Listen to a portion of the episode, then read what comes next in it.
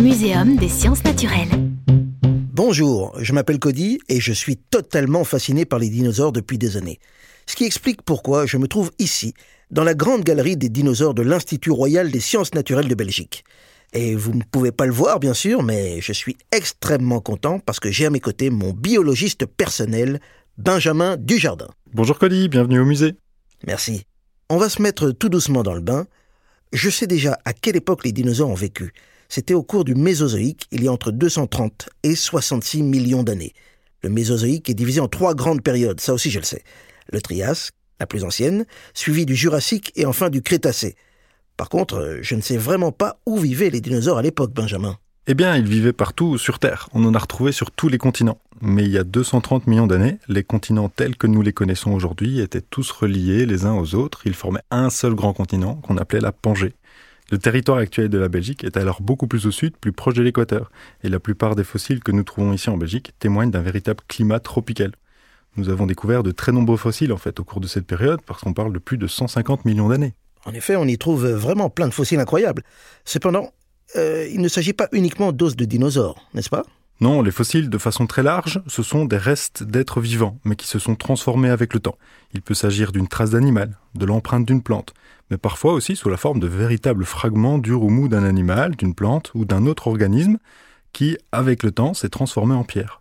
La plupart des fossiles de dinosaures sont constitués d'os fossilisés, donc transformés en pierre, mais les paléontologues trouvent parfois des tendons ou de véritables momies de dinosaures sur lesquelles on peut apercevoir de la peau ou même des plumes. Ok, alors je vais continuer à me vanter un petit peu, euh, si tu permets. Je sais que le mot dinosaure vient du grec deinos et sauros, hein, ce qui signifie terrible lézard. C'est juste? Oui, c'est tout à fait exact. Terrible lézard, bah, c'est pas un nom très sympathique pour ces animaux, mais il a été donné par un scientifique britannique, Richard Owen, en 1842. Et à l'époque, on n'avait pas beaucoup de fossiles pour, euh, pour définir ce groupe. On avait des mâchoires, quelques dents, quelques pattes. Et la représentation des dinosaures donnait un aspect complètement différent et beaucoup plus impressionnant. Aujourd'hui que nous avons découvert plus de fossiles et que nous en savons beaucoup plus sur les dinosaures, eh bien on sait que ces terribles lézards, ben, ils n'étaient pas tous terribles et surtout ce n'étaient pas des lézards. D'ailleurs, tu sais exactement c'est quoi la définition d'un dinosaure aujourd'hui? Euh. Oui, oui, bien sûr. Euh, mais, mais dis-le-moi quand même, hein, juste pour être sûr. Et ensuite, euh, je vérifierai si c'est juste. C'est assez simple. Les dinosaures font partie du clade des sauropsides, qui regroupe les reptiles. Effectivement, c'est assez technique. Hein. Il serait sans doute plus facile d'expliquer que les membres du groupe Dinosauria présentaient certaines caractéristiques communes que leurs ancêtres ne possédaient pas encore.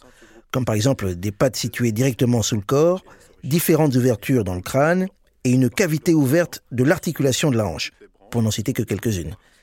Au cours de ces derniers millions d'années, de nouveaux sous-groupes sont apparus au sein du groupe Dinosauria.